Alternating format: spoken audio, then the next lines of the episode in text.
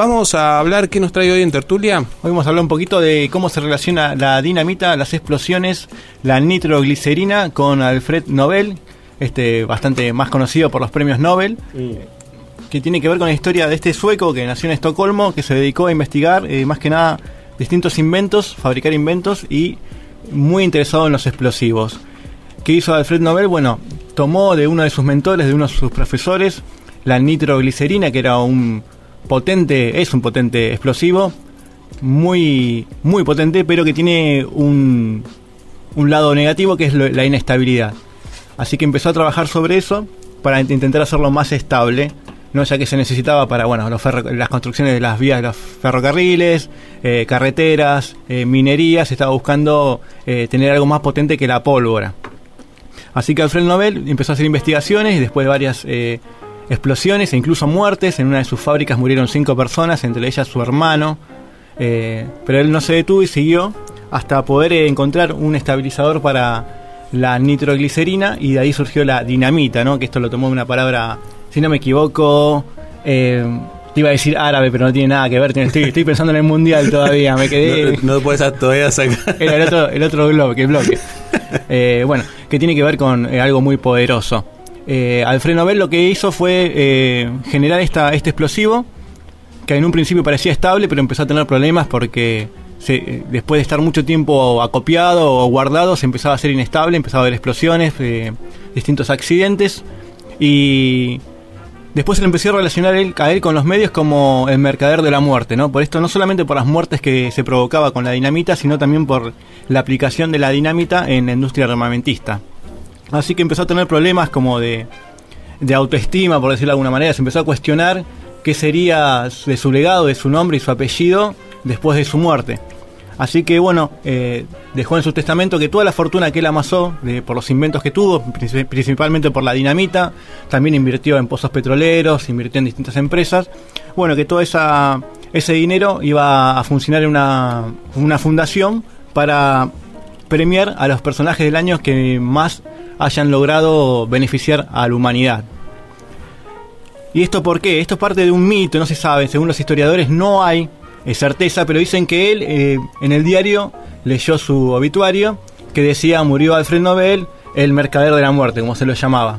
De ahí tuvo este disparador, pero bueno, dicen que no hay ningún dato, ningún archivo de este diario que haya salido con esta leyenda del mercader de la muerte, pero bueno, parece que de una u otra forma igual lo afectó demasiado y buscó eh, desligar ese, ese sobrenombre que tenía o esa leyenda que tenía sobre sus espaldas de ser el mercader de la muerte por la dinamita, por las muertes, por la industria armamentista.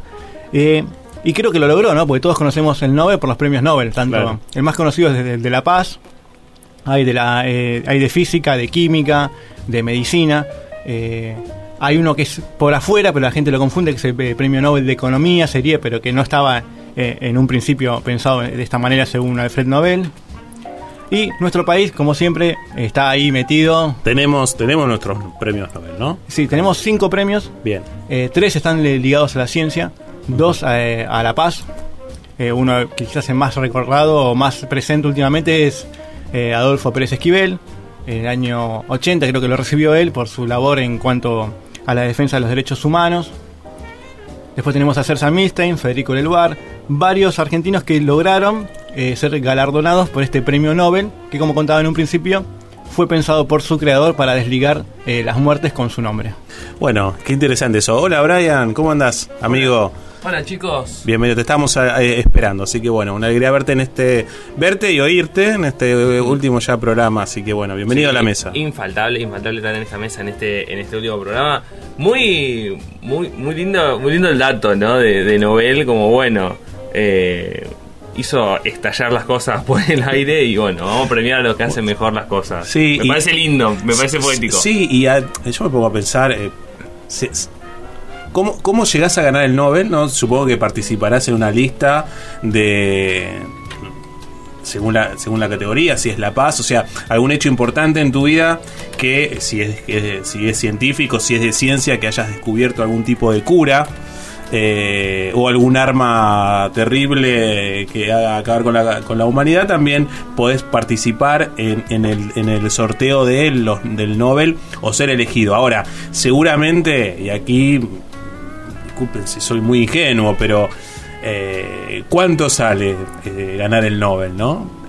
A la Madre Teresa se lo han dado por el, Premio Nobel de la Paz, ella se negó a recibirlo, pero bueno, y de- creo que también se negó a recibir el dinero. eh, y ahí lo ponemos a pensar, ¿qué haríamos nosotros para ganar el premio Nobel? ¿Qué Nobel primero quisiéramos ganar? ¿El de ciencia? ¿El de economía? Eh, eh, Nobel de economía Argentina no tiene, ¿no? Eh, creo que no. Igualmente los últimos eh, ganadores de más que nada de estas ciencias económicas Sí. son como grupales, ¿no? Como más colaborativos, si tengo entendido. Ah, bueno, está bien. Eh, el premio Nobel, el, el- el legendario, el, el original, por decirlo de alguna manera, el original, eh, es- siempre se ha entregado a una personalidad que el año anterior haya logrado algún descubrimiento importante, haya beneficiado a la humanidad de alguna manera relevante. Cosa que con la economía es más difícil, porque son grupos de trabajo, eh, Sí, etcétera. teniendo tantos economistas importantes y buenos en nuestro país, ¿por qué no? Alguno no sé, de, ¿no? la, de la famosa escuela austríaca, ¿no? Pues, bueno, se podrían postular. No sé si uno se puede postular, creo que es más. eh, usted ha ganado el premio Nobel, ¿no? Se, juntan y, y le, avisan que ganó el premio Nobel.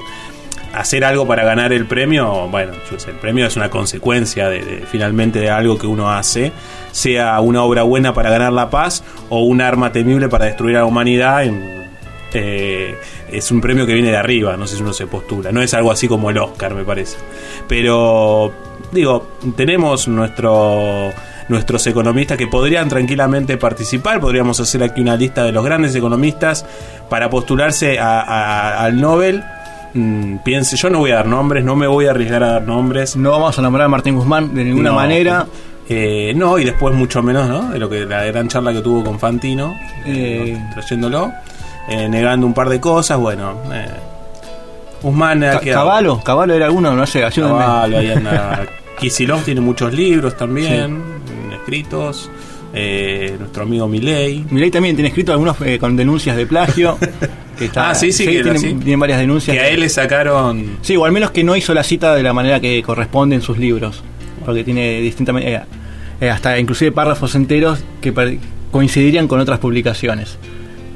Bueno, Quizás se olvidó de citarlo abajo, qué sé yo, no sé. polémico.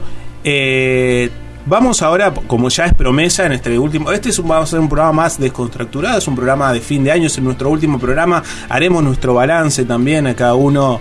eh, La autocrítica, sí, la famosa autocrítica. autocrí- La autocrítica que, que, eh, eh, pudi- pudimos haber dado y no dimos. Eh, vamos a brindar seguramente. Te trajimos acá, ustedes no lo ven, pero hay una sidra con copas. Vamos a brindar todo el equipo de los de atrás en la radio pública del oeste. Se nos va un año bastante complicado, un año que es premisa del año próximo, de las elecciones del año próximo. Se elige presidente, se elige todo un nuevo gobierno. O presidenta. Sí, o presidenta. Siempre está. Lilita Carrillo Sí, dando vueltas. Sí, siempre está Lilita. Lilita como que no quiere y no quiere, si no, no. Pato Burrich. Bueno, me diste, eh, me diste el pie porque iba a hablar de, Pa- de Pato Burrich, de una frase, divide y reinarás. Pero los invito, mis queridos amigos, eh, a escuchar el audio de frases que siempre es tan, tan claro y nos devela un poco la realidad de la política argentina. Dale. Los de atrás. Ay, Dios mío, esta porquería. A mí no me gusta. Radio Pública del Oeste. 89.3. Todo gratis. Eso no es peronismo.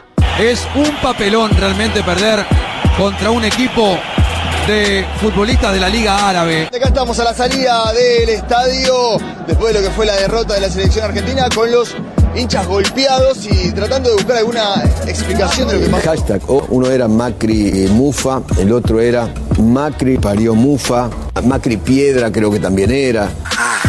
pero es un partido que se puede perder, ¿no? En términos de, de que si ganamos los dos que viene, acá no pasó nada. Así que es una, una prueba al temple, a la convicción del equipo, al técnico. Quiero que Messi me traiga la copa, sí, sí, sí. Quiero el mundial, quiero el mundial, quiero el mundial. Tráeme la copa, Messi, tráeme la copa, me. Tráeme la copa, Pulga, tráeme la copa. Tráeme la copa, Messi, tráeme la copa.